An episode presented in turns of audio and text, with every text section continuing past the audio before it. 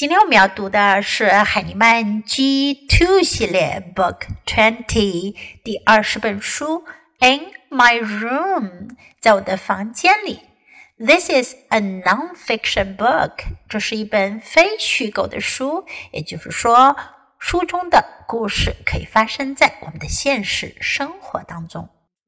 First, let's listen to the story In My Room. Here is my room. I like my room. I like rocks.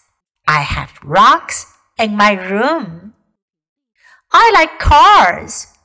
I have cars in my room. I have shells in my room. I like shells. I have books in my room. I like books. I like puzzles. I have puzzles in my room. I like my rocks and my cars and my shells. I like my books and my puzzles. I like my room. 在这本书中，这位小男孩为我们介绍了他的房间，在他的房间里都有什么我们要用到的。 我们学习到的主要句型，首先是 I like，我喜欢，这是一个我们已经很熟悉的句型。I like。另一个句型是 I have 什么什么 in my room，在我的房间里我有什么什么。来，我们从头讲起。Here is my room，你可以用 Here is 来介绍某个地方、某样东西。Here is my room。I like my room. Room 是房间的意思。Do you have your own room? 你们有自己的房间吗？I like rocks.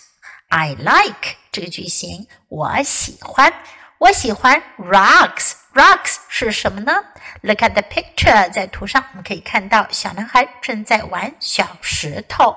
Rock 就是石头的意思，可以指大的石头，也可以指小的石头。I like rocks. I have rocks in my room. 在我的房间里，我有石头。I like cars. Cars 小汽车。Look at the picture. So many cars. So many toy cars. 这么多的玩具小汽车。 I have cars in my room. 在我的房间里，我有 cars。接下来，小男孩给大家介绍的是他的 shells。它的贝壳 shell 贝壳。I have shells in my room. I like shells. I have books in my room. Books 大家都知道是什么了，书。I have books in my room. I like books. I have puzzles. What are puzzles? Puzzles 是什么呢？Look at the picture. 你们可以看到，在图上，小男孩正在玩什么呢？拼图。对了，拼图在英文中就叫做 puzzle。puzzle。I like puzzles. I have puzzles in my room.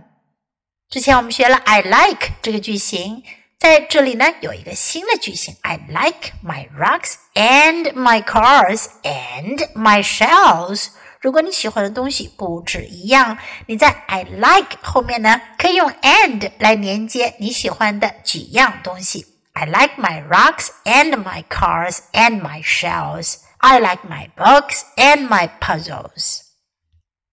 这些句型你都学会了吗 ？Okay, now let's read the book together, sentence by sentence. In my room. Here is my room. I like my room. I like rocks.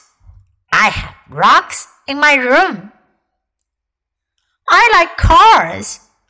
I have cars in my room.